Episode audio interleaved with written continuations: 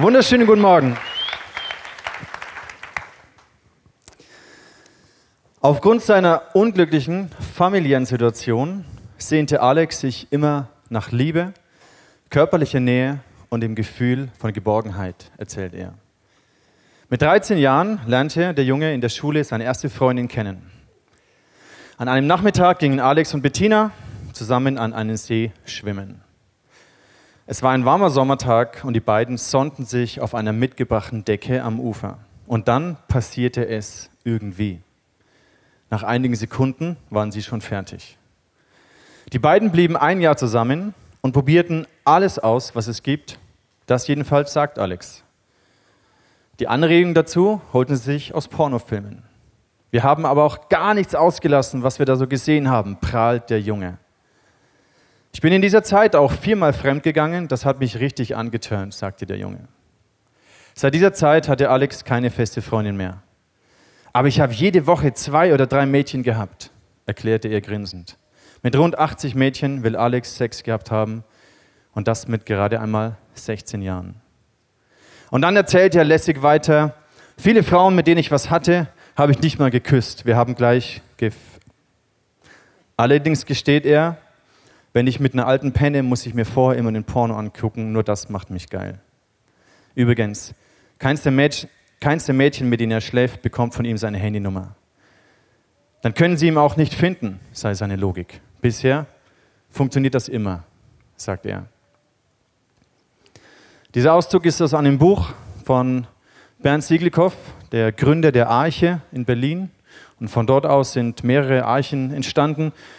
Sein Zufluchtsort für Kinder, die kein Zuhause mehr haben, die kein sicheres Zuhause haben. Und er schreibt in diesem Buch Deutschlands sexuelle Tragödie, was Kinder erleben. Er beschreibt die Prägungen, er beschreibt den Alltag von dem, was sie ihnen erzählen in der Arche. Und ich finde den Titel durchaus treffend. Es ist nicht unbedingt eine leichte Kost, es ist eine Geschichte nach der anderen. Und natürlich sind sie sehr extrem, aber ich glaube, sie sind alltäglich im Leben von vielen, vielen Menschen. Und wenn wir über das Thema Sex Life sprechen, bin ich mir bewusst, dass es ein sensibles Thema ist, ein sehr persönliches Thema. Ein Thema, was entweder viel Gedanken, Gefühle der Freude in dir auslöst oder aber auch Gedanken oder Gefühle des Schmerzes, des Verlustes. Es ist auf jeden Fall etwas, was intensiv ist. Und wenn du heute zum ersten Mal da bist im ICF 4, in einer Kirche, wenn du vielleicht komplett neu bist auf der Suche nach Gott und Kirche und Glauben und herausfinden möchtest, wie dieser Glaube für dein Leben relevant sein kann, dann kann ich verstehen, dass das Thema heute ganz schön harte Kost ist. Aber egal, ob du schon Jahre mit Jesus unterwegs bist, egal, ob du schon 30 Jahre verheiratet bist oder gerade noch Single bist oder inmitten einer romantischen, glücklichen Beziehung oder gerade in einer zerbrochenen Phase deines Beziehungslebens bist. Was ich weiß, ist, dass Jesus an deinem Leben interessiert ist. Dass Jesus an deinem Sexleben, an deinem Liebesleben interessiert ist. Und egal welche Prägung du hast, vielleicht hast du auch viel Schmerz und Verurteilung erlebt von Kirche oder Menschen aus der Kirche. Vielleicht hast du eine starke innere Abwehrhaltung zu diesem Thema, wenn immer irgendwie etwas Frommes kommt. Und Jesus ist heute hier und er kennt dein Herz. Er kennt dein Leben, er kennt deine Geschichte, er kennt deine Ängste. Er kennt deine Freude und er kennt deinen Schmerz. Und ich weiß, Jesus möchte dir genau an dem Punkt begegnen. Ich weiß, dass ich das nicht kann. Ich kann versuchen, einige Dinge weiterzugeben, die auf meinem Herzen sind. Aber dein Herz berühren, das kann nur Jesus. Dich genau dort ansprechen, was deine Fragen und deine, deine Lebenssituation ist, das kann nur Jesus. Und ich möchte dich einladen, für einen Moment mit mir zu beten und zu sagen, okay Jesus, jetzt bin ich schon mal hier rede zu mir. Und wenn du dir nicht sicher bist, ob es diesen Jesus gibt, dann kannst du beten, Jesus, wenn es dich gibt und wenn du an meinem Leben interessiert bist, dann sprich zu mir, dann zeig dich mir. Lass uns das für einen kurzen Moment machen. Jesus, ich danke dir für diesen Morgen. Ich danke dir für diesen Sonntag. Danke, dass wir den, die neue Woche mit dir starten dürfen. Danke, dass wir hier in Freiheit zusammenkommen dürfen, um dich zu ehren, um dich mehr kennenzulernen. Und ich danke dir, Jesus, für unser Liebes- und für unser Sexleben. Und Jesus, wir möchten unser Herz für dich öffnen. Ich danke dir, dass du niemanden verurteilst, dass du niemanden verdammst, sondern jeden, egal welche Geschichte er hat, mit deiner Liebe annimmst. Und ich möchte es aussprechen über diesem Raum, über diese Veranstaltung. Jeder ist angenommen. Du mit deiner Geschichte, mit deinen Ängsten, mit deinen Zweifeln, auch mit deinen kritischen Gedanken. Du bist hier willkommen. Gott liebt dich und er möchte zu dir reden. Amen. Wir haben letztes Jahr, äh, letztes Jahr, letzte Woche gestartet mit dieser Serie. Und wir haben uns angeschaut, dass, dass guter Sex in unserem Herzen beginnt. Dass guter Sex etwas damit zu tun hat, wer wir als ganze Persönlichkeit sind. Wir haben darüber gesprochen, ich habe euch dieses Bild gezeigt von einer Frucht, so einer richtig knackigen Orange. Und diese Frucht, die wächst ja nicht automatisch, sondern da gibt es einen Boden, in das diese Pflanze reingewurzelt ist. Und aus diesem Boden zieht diese Pflanze Nährstoffe und dann braucht es Licht und Wasser und Dünger und all diese Dinge. Und die Frucht ist dann eine schöne, knackige Orange. Und wir haben angeschaut, was denn die Wurzeln sind für äh, gute Sexualität. Und ich habe euch ein, auch etwas, ich hoffe, du hast es dir gemerkt, eine, einen Satz mitgebracht, der heißt, Pflanzen brauchen Licht und Sex braucht Priorität. Ganz einfach zu merken, Gott hat uns Sexualität als etwas Wunderbares geschenkt und wir dürfen im Rahmen einer Ehe, wir sollen dieser Sexualität Priorität geben. Letzten Sonntagabend, nach diesem Gottesdienst, waren wir ganz entspannt zu Hause. Die Franz und ich wollten abends eigentlich weggehen. Haben uns gedacht, hey komm, wir gehen noch was trinken und so. Und dann so gegen 18 Uhr, und es ist bei uns zu Hause so, wenn wir abends weggehen, dann dürfen die Kinder einen Film gucken. Und dann war es so 18 Uhr, 18.30 Uhr, 19 Uhr und wir waren so bequem auf dem Sofa. Es war so gemütlich, das Feuer hat gebrannt und wir haben uns gedacht, ach du Schatz, ich weiß gar nicht, sollen wir wirklich, sollen wir wirklich noch weggehen? Es ist einfach so gemütlich bei uns zu Hause, es ist einfach schön, wir sind gerne hier. Und die Kinder, könnt ihr euch vorstellen, die wollen natürlich, dass wir weggehen, damit sie Film gucken dürfen. Und der Leon, der hat ein Argument gebracht, das hat uns einfach äh, sprachlos gemacht. Er sagt, Papa, stell deine Pflanze ans Licht. Die Franz und ich, wir sind, wir sind einfach nur noch abgebrochen. Das hat uns entwaffnet. Stell deine Pflanze ans Licht. Ah, okay. Logisch sind wir dann weggegangen und waren noch was, was trinken in Lauf. Diesem Argument konnte ich nicht widerstehen. Aber es hat mich gefreut, ich habe gedacht, cool, da ist, da ist das hängen geblieben. Hervorragend. Alle Singles und alle Teenager, merkt euch das. Sex ist was Wunderbares, etwas, was Gott euch gibt, wo er seinen Segen reinlegen möchte und er möchte euch, uns alle, diesen Segen zukommen lassen. Wir haben letztes Mal auch festgestellt, dass Intimität ein ganz wichtiger Schlüssel ist, um gute Sexualität zu erleben. Wir haben gemerkt, dass oder gelernt, dass Sexualität ohne Intimität, das bedeutet Herzensnähe, ist wie Nähen ohne Faden. Da entsteht keine Verbindung. Und diese Gabe für eine Herzensverbindung aufzubauen, diese Gabe mit einer Person tief verbunden zu sein, ist etwas sehr, sehr Wertvolles, etwas sehr, sehr Kostbares. Und heute möchte ich über das Thema Exklusivität sprechen. Sexklusivität, Sex exklusiv. Wir möchten uns anschauen, was Exklusivität in diesem Kontext zu tun hat. Ich denke, die meisten von uns kennen Beziehungen oder haben Beziehungen selber schon erlebt, die auseinandergegangen sind. Und sehr häufig hört man dieses Argument, wenn man dann mit den Leuten redet, hey, was ist passiert, warum klappt es nicht mehr? Man hört dieses Argument, ja, wir haben uns halt so auseinandergelebt. Und dieses wir haben uns halt so auseinandergelebt, dass das passiert von ganz alleine. Du musst gar nichts machen. Komischerweise passiert es von ganz alleine. Und irgendwann spürt man, ja, wir teilen vielleicht noch unser Schlafzimmer, aber wir teilen nicht mehr unsere tiefsten Emotionen. Wir teilen unser Budget, aber wir haben keine gemeinsame Berufung. Wir, wir teilen irgendwie, wir wohnen so wie in einer WG zusammen, aber unsere Herzen sind meilenweit voneinander entfernt. Und um das zu verhindern, hat Gott uns etwas geschenkt, was unsere Beziehungen besonders macht, einzigartig. Gott hat uns etwas geschenkt, was dazu hilft und was wir brauchen, damit unsere Beziehungen über viele, viele Jahre, ein ganzes Leben sogar, romantisch, erotisch, leidenschaftlich bleiben können. Und das ist exklusive Intimität. Exklusive Intimität ist der, der Schlüssel. Ist etwas, was uns als Menschen einzigartig macht. Exklusive Intimität ist das, was unsere Beziehungen einzigartig macht, was eine Ehe einzigartig macht. Exklusive Intimität ist das, was uns unterscheidet von dem, wie es die Tiere machen.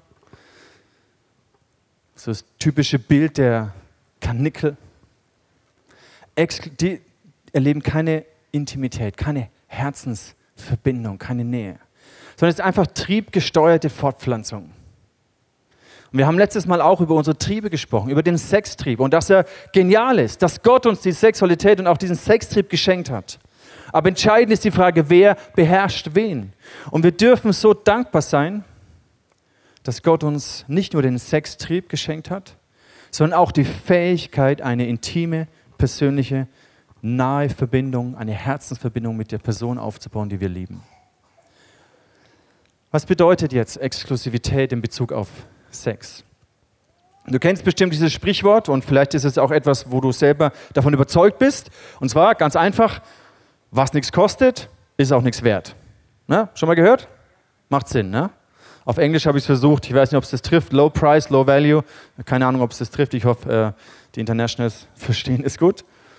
Was nichts kostet, ist nichts wert. Und wir schätzen eigentlich Dinge, die einen gewissen Wert haben. Ich würde mal sagen, die meisten von uns sind schon qualitätsbewusst. Und dort, wo wir etwas wertschätzen, wo wir von der Qualität überzeugt sind, sind wir auch bereit, einen Preis zu bezahlen. Und was ich interessant finde, die letzten Jahre hat sich das Konsumverhalten schon stark geändert. Das Konsumverhalten, ich sage es mal ein bisschen pauschal von uns Deutschen, ist nicht mehr nur danach orientiert, wo gibt es das Billigste, sondern wir konsumieren bewusster. Wir überlegen uns, hey, wie wird es produziert? Aus welchem Material besteht es? Ist es gesund für mich und ist es fair produziert? Ist es fair für die Wirtschaft? Ist es nachhaltig? All diese Gedanken, die wir uns machen, sind, finde ich, immens eine gute Entwicklung. Und da, wo wir von dem Wert überzeugt sind, von Qualität, von Nachhaltigkeit, von Fairness, da sind wir auch bereit, einen extra Preis zu bezahlen. Bei Sexualität ist es eigentlich gar nicht anders. Das Problem ist, dass Sexualität heute häufig so billig geworden ist. Wie wir es gerade gelesen haben, der muss nicht mal mehr seine Handynummer hergeben. Die andere Frage ist natürlich, welches Mädchen lässt es mit sich machen? Welches Mädchen lässt sich so benutzen? Und natürlich steckt da auch eine, eine Zerbrochenheit dahinter. Auf beiden Seiten. Und am Ende verlieren alle in dieser Situation. Da, wo Sex billig geworden ist, verlieren alle. Es verliert den Wert, es verliert damit aber auch jegliche Kraft. Sexualität ohne Intimität ist wie Nähen ohne Faden. Kann Spaß machen, wobei meistens macht es gar nicht so wirklich Spaß. Man versucht irgendwie sich einen Spaßkick dabei zu holen, aber es ist wie eine Droge. Je mehr du davon kriegst, desto mehr brauchst du desto härter brauchst du diese Dinge. Und eigentlich am Ende bist du versklavt, bist du einsam, bist du zerbrochen, bist du innerlich leer. Und es ist die Folge von dieser Zerbrochenheit, von dieser Tragödie, wie wir sie beschreiben und wie wir sie beobachten können.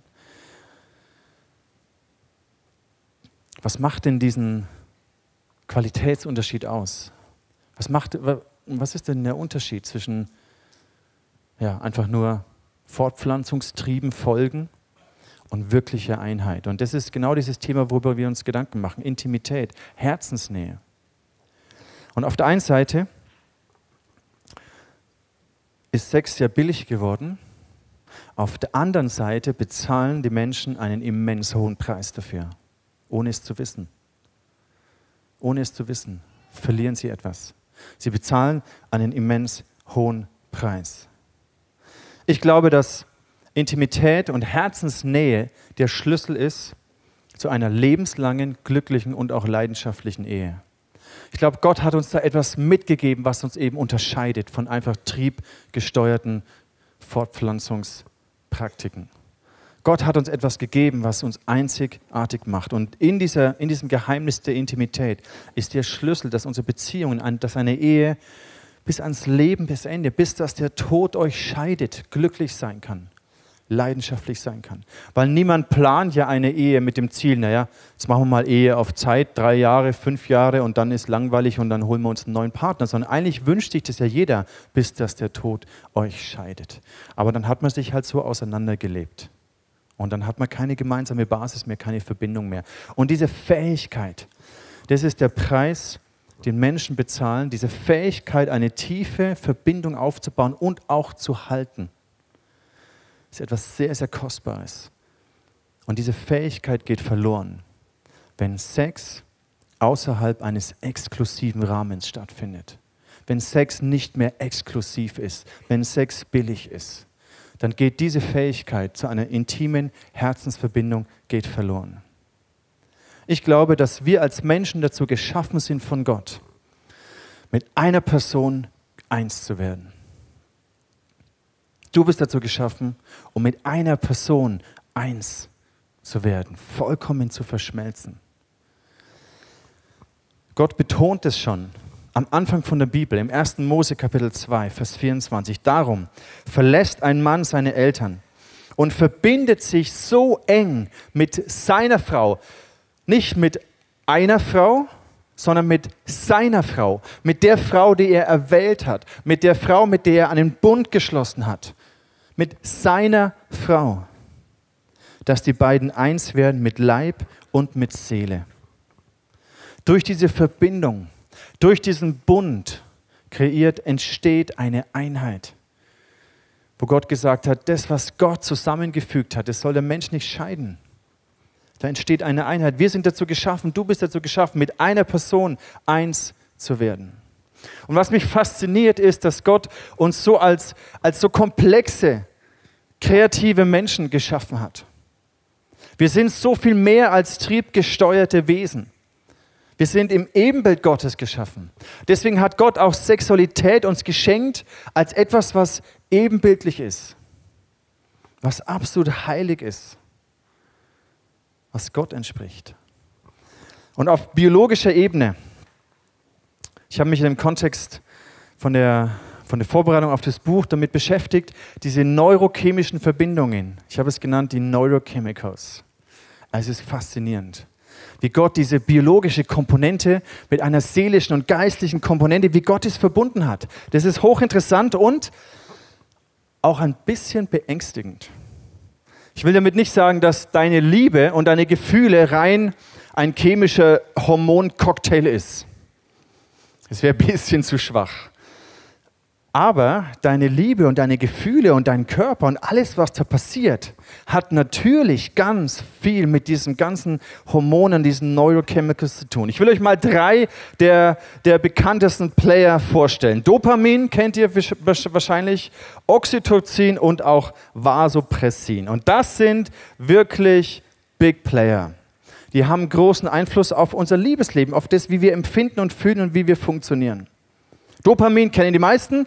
Es wird ausgeschüttet so als Belohnungs, äh, äh, Belohnungssystem oder im, im Bereich der Belohnung unseres Gehirns. Motivation Neu, ist ein Neurotransmitter, die Vorstufe von Noradrenalin. Also hochinteressant, Dopamin. Oxytocin, auch sehr interessant. Oxytocin ist das klassische Bindungshormon wird auch immer mal wieder in den Medien darüber berichtet und verschiedene Artikel und wird auch sehr viel geforscht dazu. Oxytocin ist zum Beispiel das Hormon, das bei einer Frau ganz stark ausgeschüttet wird im Kontext der, der einer, also wenn eine Frau, wenn eine Mutter ihr Baby stillt. Da entsteht eine Verbindung, eine emotionale, tiefe Verbindung. Und ich finde es schon faszinierend, dass diese emotionale Verbindung einen biologischen, einen biologischen hm, Ausdruck hat. Also dieses Oxytocin ist ein Hormon, was ausgeschüttet wird im Körper und dadurch entsteht diese intensive Bindung zwischen Mutter und Kind. Das gleiche Hormon wird auch auf Paar Ebene ausgeschüttet. Das Liebeshormon wird es auch manchmal genannt. Das heißt, da wo Zärtlichkeiten ausgetauscht werden, Küsse, Streicheln, sogar Tanzen, da wird unser Körper durchflutet mit diesem Hormon, mit diesem Oxytocin. Ich lese euch mal eine, eine, ein Ergebnis einer Studie vor von der Neurowissenschaftlerin Stephanie Caciapo, kann ich nicht aussprechen, auf jeden Fall aus Genf. Die hat geschrieben, leidenschaftliche Liebe entfacht Hirnareale, die mit Euphorie, Belohnung und Motivation in Verbindung gebracht werden. Da sich diese Regionen auch unter dem Einfluss von Opiaten oder Kokain regen, ist für viele Forscher klar, dass sich Liebe und Sucht wohl gar nicht so unähnlich sind. Also es ist schon faszinierend, da passiert mehr, als wir denken. Und diese Hormone, dieser Liebescocktail, die haben einen stärkeren Einfluss, als wir uns dessen bewusst sind. Wenn wir in, in dieser frischen Verliebtseinsphase sind, da ist Dopamin ganz stark am Start. Ja, dieses Belohnungssystem, wir treffen unseren Partner, wir können es kaum erwarten, ihm irgendwie die WhatsApp zu lesen und andauernd schüttet unser Körper dieses Glückshormon, dieses Dopamin aus, wie ein Belohnungssystem. Und dann mit der Zeit, interessant ist auch, Areale, die für rationales Denken und dem Einschätzen anderer Menschen zuständig sind, fahren ihre Aktivität nach unten. Also du bist verliebt, Dopamin äh, strömt durch deinen Körper und rationales Denken und aha, ja, wer, wer ist denn diese Person überhaupt? Und woher kommt denn die? Und das, das wird drastisch runtergefahren. Ist vielleicht ein bisschen fies, könnte man denken, ja, weil irgendwann lässt dieser Dopamin-Rush, der lässt nach. Und dann kannst du wieder klar denken. Und dann bist du vielleicht überrascht. In der frühen Phase der Liebe spielt vor allem der Bodenstoff Dopamin eine Rolle und sorgt für den Rausch der Gefühle. In späteren Phasen von Beziehungen bestärkt möglicherweise das Hormon Oxytocin die Beziehung zwischen den Partnern. Also ähm, die Wissenschaftler sind da auch am Anfang. Also das ist nicht alles so hundertprozentig, aber es ist hochinteressant. Oxytocin sorgt für Vertrauen gegenüber anderen Menschen und bestimmt, welchen Menschen wir besonders attraktiv finden. Das heißt, zu welchen Menschen wir uns hingezogen fühlen. Und fördert die langfristige Paarbindung und Treue. Also Gott hat uns biologisch so kreativ und wunderbar geschaffen. Das ist eigentlich faszinierend. Dass wenn wir Zärtlichkeiten austauschen, wenn wir einer Person näher kommen, da passiert was in unserem Körper. Bei den Männern ist es mehr, die haben auch Oxytocin. Äh, Vasopressin ist ein ähnliches Pendant bei den Männern, das ist da ein bisschen stärker. Jetzt gibt es einen klitzekleinen Haken. Dieser Haken ist, Oxytocin ist nicht wählerisch. Das bedeutet, Oxytocin wird ausgeschüttet in deinem Körper, sobald du mit einer anderen Person Zärtlichkeit, also zärtlich wirst. Egal, ob diese Person oder diese Beziehung gesund ist oder nicht gesund. Dein Körper entscheidet nicht, oh, Vorsicht, die Person ist komisch, äh, stopp. Nee, sondern körperliche Aktivität und Zärtlichkeit und all diese Dinge, ist, dein Körper wird getriggert. Und das ist ein bisschen der Haken, weil gleichzeitig ist hier auch der Grund, warum Bindungen entstehen auf Beziehungsebene zu Menschen, wo du eigentlich denkst, hey, das ist so eine komische, kranke Beziehung. Wie, wie können die nur zusammenbleiben? Das ist der Grund, warum ähm, Menschen in Beziehungen festhängen und nicht aus komplett destruktiven Beziehungsmustern rauskommen. Ich kenne eine Person, die war vor vielen Jahren im ICF, ein junger Mann, ganz ein cooler Mann, habe ihn gern gemocht und er hat, ist mit einem jungen Mädchen zusammengekommen und sie sind sehr schnell ins Körperliche gegangen. Sie hatte schon mehrere Freunde gehabt und Männer gehabt und sie sind sehr schnell, hat das Körperliche diese Beziehung äh, dominiert. Und dann hat sie ihn betrogen und er hat ihr vergeben und dann haben sie sich verlobt und dann hat sie ihn betrogen und er hat ihr vergeben Dann haben sie geheiratet und sie hat ihn betrogen und er hat ihr vergeben. Und diese ganze Beziehung war sowas von komisch und ungesund. Und wir haben uns gedacht, hey, wie, wie ist das möglich, dass dieser junge Mann, der eigentlich ein cooler Typ war, in so einer ungesunden, kranken Beziehung drin hängt? Und ich glaube, ein Faktor ist nicht der ausschließende Faktor, aber ein Faktor ist sicherlich, was körperlich abläuft, wenn diese Hormone getriggert werden. Mir ging es auch so, ich habe euch ja schon erzählt, ich war in einer Beziehung drin, bevor ich die Franzi kennengelernt habe. Eigentlich ein nettes Mädel. Wir hatten auch körperlich unsere Grenzen immer mehr ausgeweitet, hatten auch ein paar Mal Sex gehabt. Und bei mir ist genau das Gleiche getriggert worden. Ich habe gedacht, wow, sie ist die Frau meines Lebens. Ich habe ihr einen Antrag gemacht, wir waren verlobt. Die Beziehung ist dann brutal gegen die Wand gefahren. Und im Nachhinein habe ich gedacht, hey, wie, wie konnte ich nur so dumm sein? Also ist ein liebes Mädel, aber mein Leben und ihr Leben, das, das hätte niemals zusammengepasst. Wir wären schon fünfmal geschieden. Das hätte niemals funktioniert. Und da habe ich dann auch gemerkt, was, wie, wie stark das sein kann. Auch wie das unsere Überzeugungen prägen kann. Hey, ich bin überzeugt, sie ist die Richtige. Und dabei war es, war es nicht gesund. Also es ist schon ein bisschen beängstigend, aber auch faszinierend, wie Gott uns geschaffen hat.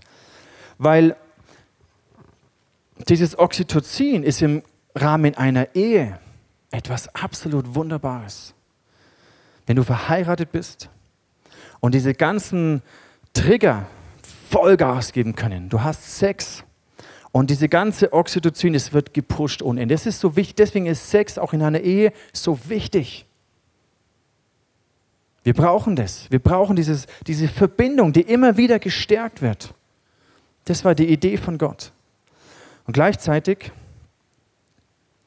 ist auch diese Intimität und diese Fähigkeit, diese Verbindung aufzubauen, so zerbrechlich. Intimität ist sehr zerbrechlich. Stell dir eine Live-Group vor. Intimität heißt ja nicht nur auf Paarebene, sondern auch auf Freundschaftsebene, Herzensnähe. Herzensverbundenheit. Und stell dir eine Live-Group vor und du kommst neu in diese Live-Group rein, das ist vielleicht eine Männergruppe. Und so mit der Zeit wird die Männergruppe echt tief und man, man tauscht sich persönlich tief aus. Und du beginnst Dinge von dir preiszugeben. Du erzählst tiefe Sachen von, von dir. Und eine Live-Group muss exklusiv sein. Da kommt nicht jeder einfach rein und raus, sondern es ist ein exklusiver Rahmen, fünf, sechs, sieben Leute, vielleicht zwei, drei Leute. Ein exklusiver, geschlossener Rahmen. Und in diesem Rahmen haben wir eine Sicherheit. Das gibt mir Sicherheit. Und da teile ich etwas von mir. Und angenommen, eine Person aus der Live-Group erzählt es weiter, was ich reingegeben habe. Erzählt es außerhalb der Live-Group weiter. Und ich kriege das mit. Dann ist diese Exklusivität ist verletzt. Das Vertrauen ist verletzt. Und dann haben wir ein Problem, dann haben wir einen Konflikt. Und dann muss ich überlegen, oder wir als Live-Group, wie gehen wir jetzt damit um? Und angenommen, ich gehe raus aus der Live-Group, es war eine schlechte Erfahrung für mich, ich gehe raus aus der Live-Group, das nächste halbe Jahr bin ich in keiner Live-Group. Aber nach einem halben Jahr merke ich, ja gut, ist irgendwie doch auch scheiße alleine. Okay, ich, ich wage es nochmal. Ich gehe nochmal in eine Live-Group rein. Und du findest eine neue Live-Group. Und jetzt wirst du aber viel, viel vorsichtiger sein. Du wirst viel länger warten und beobachten, die anderen abchecken, bevor du irgendetwas von dir preisgibst. Und jetzt stell dir vor, es, es, es vergeht Zeit und du öffnest dich wieder langsam. Du erzählst was sehr Tiefes und Persönliches. Und boom, es passiert wieder. Und wieder wird das Vertrauen einer Live-Group verletzt und jemand trägt es raus. Du bist verletzt, du bist gestresst, du ziehst dich zurück und vielleicht machst du nie mehr eine Chance oder gibst keiner Live-Gruppe eine Chance und sagst, okay, ich werde nie mehr irgendwas von mir erzählen. Und du schottest dich ab. Weil diese Intimität, diese Herzensverbundenheit verletzt wurde. Und die wurde deswegen verletzt oder ist deswegen zerbrochen, weil die Exklusivität verletzt wurde. Weil dieser sichere Rahmen zerstört wurde.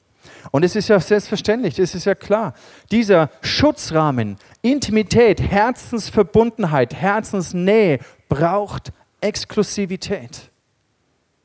Das ist entscheidend.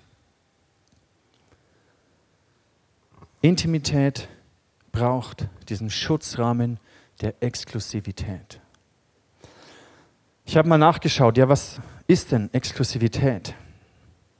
Könnt ihr auch machen, könnt ihr online googeln. Ganz interessant, da heißt es, die Eigenschaft, die betont, dass etwas außergewöhnlich ist, etwas erlesen, nur für einen kleinen Kreis zugänglich, exklusiv.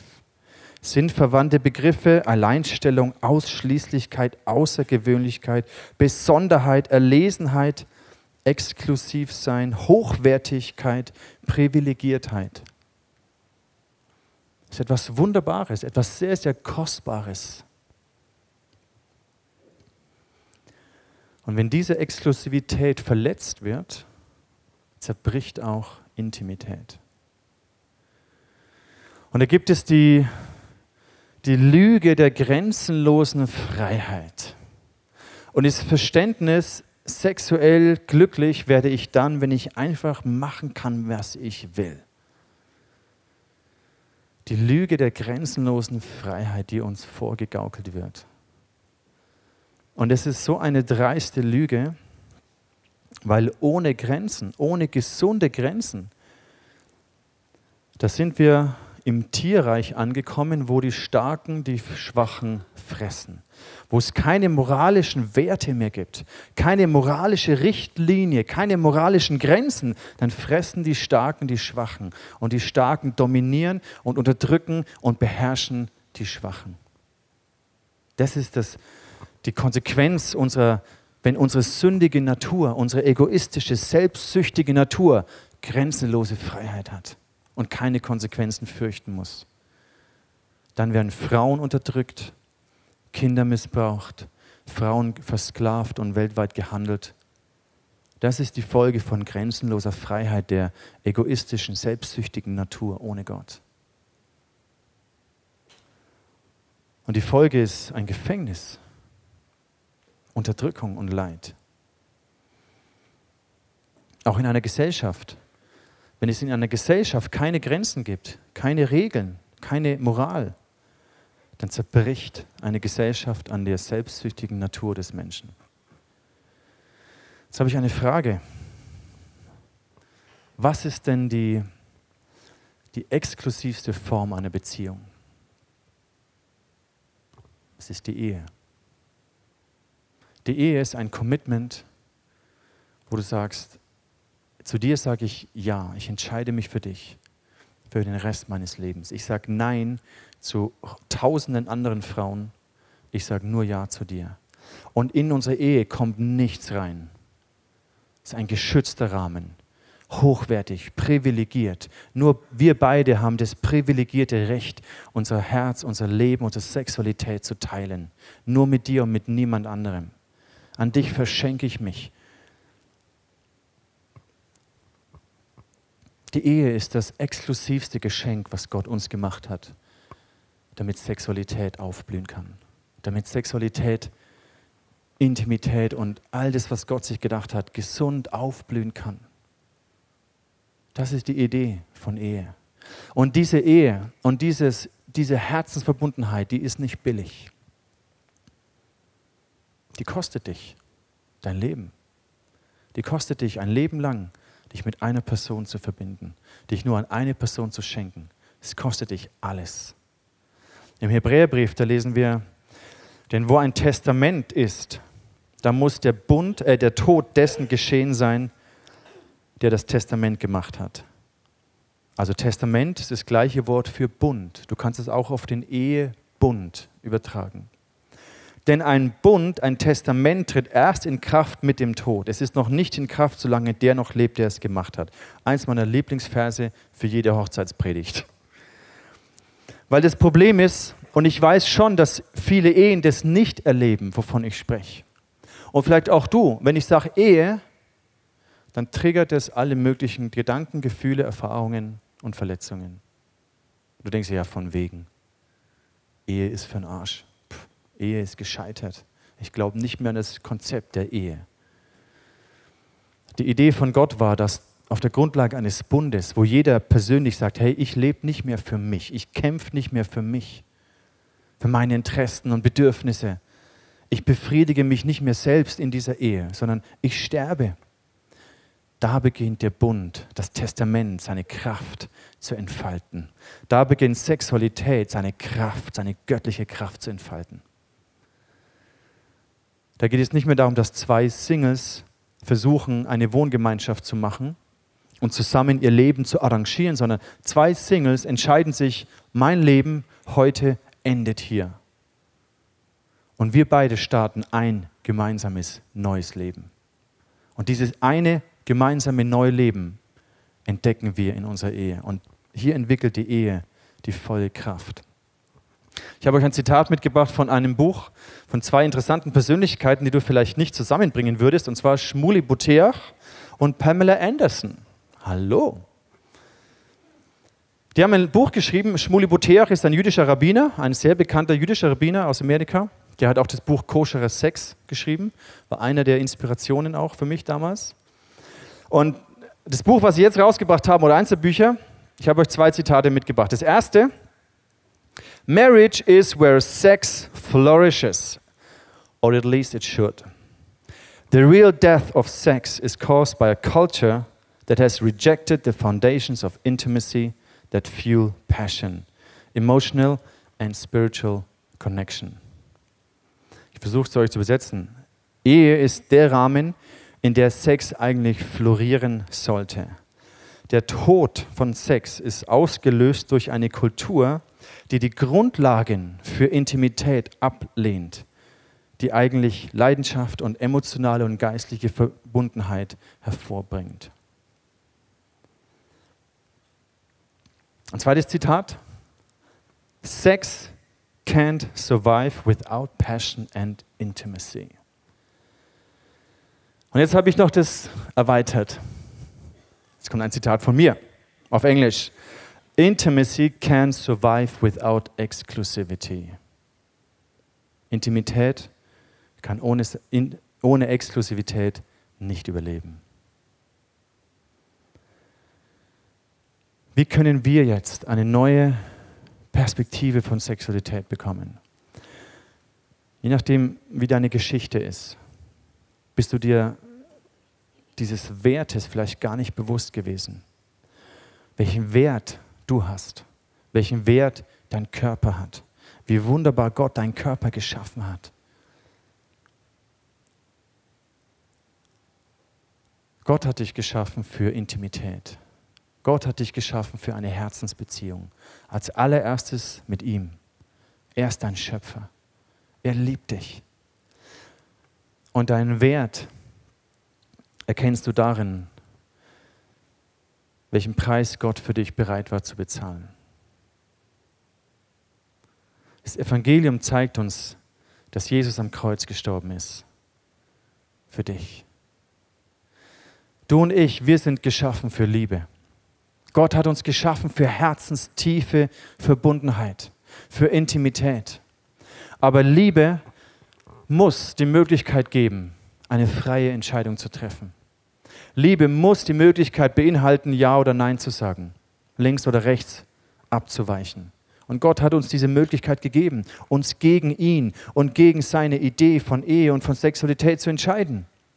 Und egal wie wir uns entscheiden, Gott wird uns immer lieben, weil er unser Vater ist. Egal was du tust und wie verkorkst deine Sexualität sein mag, Gott liebt dich, er ist dein Vater. Er kann gar nicht aufhören, dich zu lieben. Und als liebender Vater ringt er um dich um dein Vertrauen wieder zu gewinnen. Deswegen zeigt er uns, dass durch den Tod von Jesus am Kreuz zeigt er uns, wie wertvoll du ihm bist, welchen Preis er bereit war für dich zu bezahlen. Das definiert deinen Wert. Nicht das, was deine Eltern sagen, was dein Partner sagt, sondern was Gott über dich sagt, definiert, wer du bist und was dein Wert ist. Und das zu erkennen, kann dir Hoffnung geben. Hoffnung auf Heilung auf Wiederherstellung, auf eine neue Sicht, auf eine neue Perspektive. Im 1. Korinther heißt es Kapitel 6, wer sich hingegen mit dem Herrn verbindet, wird eins mit ihm. Sein Geist verbindet sich mit dem Geist des Herrn. Wenn du beginnst mit Jesus zu leben, da passiert genauso eine Herzensverbundenheit, eine Herzensbeziehung. Und deswegen auch im, äh, schreibt Paulus, lasst euch unter keinen Umständen zur sexuellen Unmoral verleiten, Was immer ein Mensch für Sünden begehen mag, bei keiner Sünde versündigt er sich so unmittelbar an seinem eigenen Körper wie bei sexueller Unmoral. Sünde ist so ein Wort, das manchmal recht herausfordernd sein kann. Ich möchte ein ganz einfaches Bild geben. Sünde heißt nichts anderes als Zielverfehlung. Zielverfehlung. Du triffst das Ziel nicht, du, du triffst daneben. Das, was Gott sich für dein Leben, für dein Liebes- und dein Sexleben gedacht hat, Sünde heißt, du verpasst dieses Ziel. Deswegen liebt Gott dich noch ganz genauso. Gott verurteilt dich nicht. Er klagt dich nicht an. Auch wenn du ihn abgelehnt hast in deinem Leben bis jetzt und deine Sexualität wie auch immer gelebt hast, Gott liebt dich. Er klagt dich niemals an. Aber er möchte, dass du das Ziel triffst, dass dieser Segen, den er sich gedacht hat, in deinem Leben sich ausbreiten kann. Dieses Wort für sexuelle Unmoral heißt auf Griechisch Porneia. Es ist hochinteressant, was in diesem Wort alles drinsteckt. Ich kann jetzt nicht mehr darauf eingehen. Aber dieses Wort ist der Schlüssel zu verstehen. Porneia und was es alles bedeutet, zerstört unsere Fähigkeit für Intimität. Porneia zerstört Exklusivität. Es beraubt uns.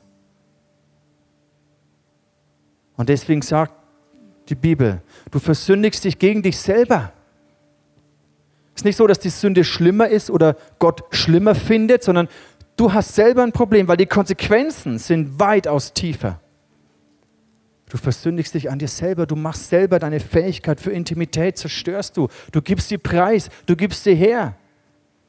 Was alles in deinem Körper passiert, diese, diese Fähigkeit, sogar auf hormoneller, biologischer Ebene, eine tiefe, vertrauensvolle Verbindung, eine treue Verbindung aufzubauen, das geht kaputt durch Porneia.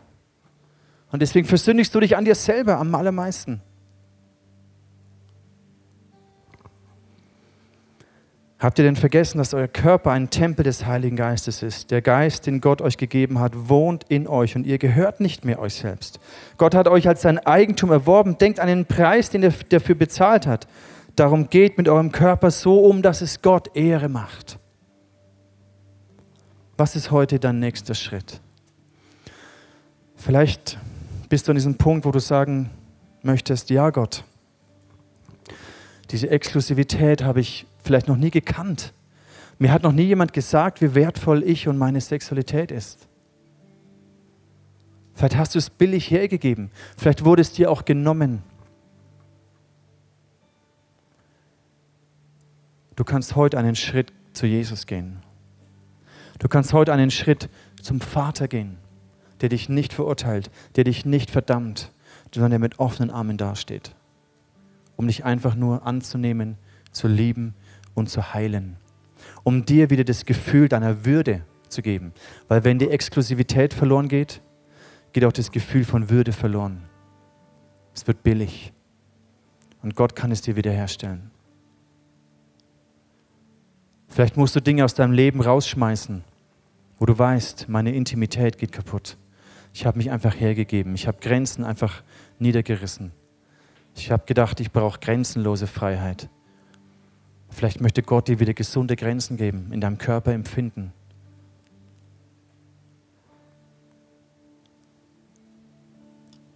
Vielleicht bist du in einer Beziehung, in einer Ehe und eure Herzensverbundenheit ist nicht mehr da. Ihr habt euch halt irgendwie auseinandergelebt. Ihr teilt zwar noch das gleiche Bett, aber ihr teilt nicht mehr eure Herzen. Gott möchte auch diese Ehe segnen. Er möchte euch als Ehepaar neu verbinden und heilen, dass Intimität wieder entstehen kann. Lass uns beten. Ich weiß, es ist schon ein bisschen später als geplant, aber es ist ein wichtiger Moment. Lass uns ein bisschen Zeit dafür nehmen. Danke, Jesus. Danke, Vater. Jesus, wir lieben dich. Wir brauchen dich. Ich danke dir, dass du mit vergebenden, liebenden Armen dastehst. Im Namen von Jesus, jeder, der sich verdammt oder von Gott abgelehnt fühlt, ich zerbreche diese Verdammnis über dir. Jeder, der sich schämt vor Gott aufgrund seiner sexuellen Sünden, Gott verdammt dich nicht. Ich nehme diese Scham weg vor dir, aber bitte Gott um Vergebung.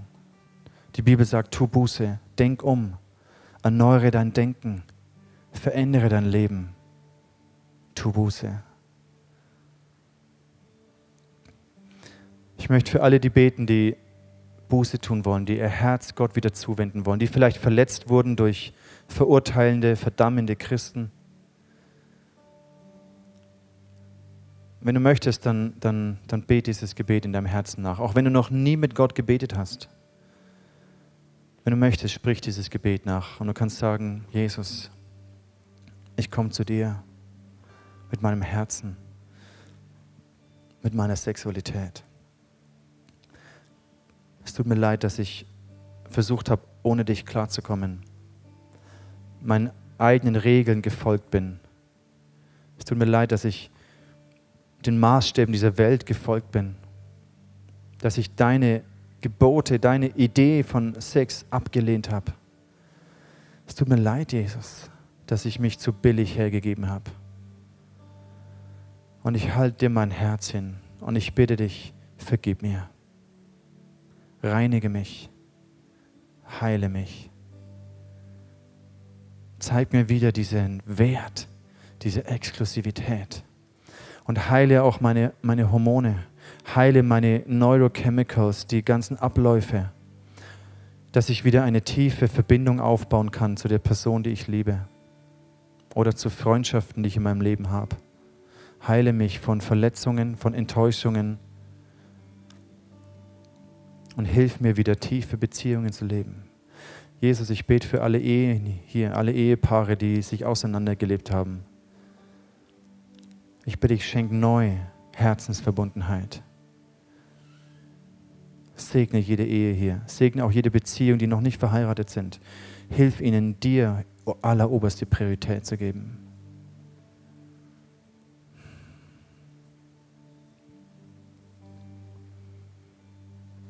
Vater, wir brauchen deine Liebe. Vater, ich bete für alle Singles hier, die frustriert sind und mit ihrem Sexleben nicht klarkommen, die sich schämen, weil einfach sie Dinge erlebt haben, die nicht gesund waren. Vater, ich bitte, dass du auch da Heilung schenkst und Reinigung. Jesus, durch dein Blut sind wir frei. Durch dein Blut sind wir heilig vor Gott. Und heilig bedeutet exklusiv, abgesondert. Durch dich sind wir was Besonderes, Jesus.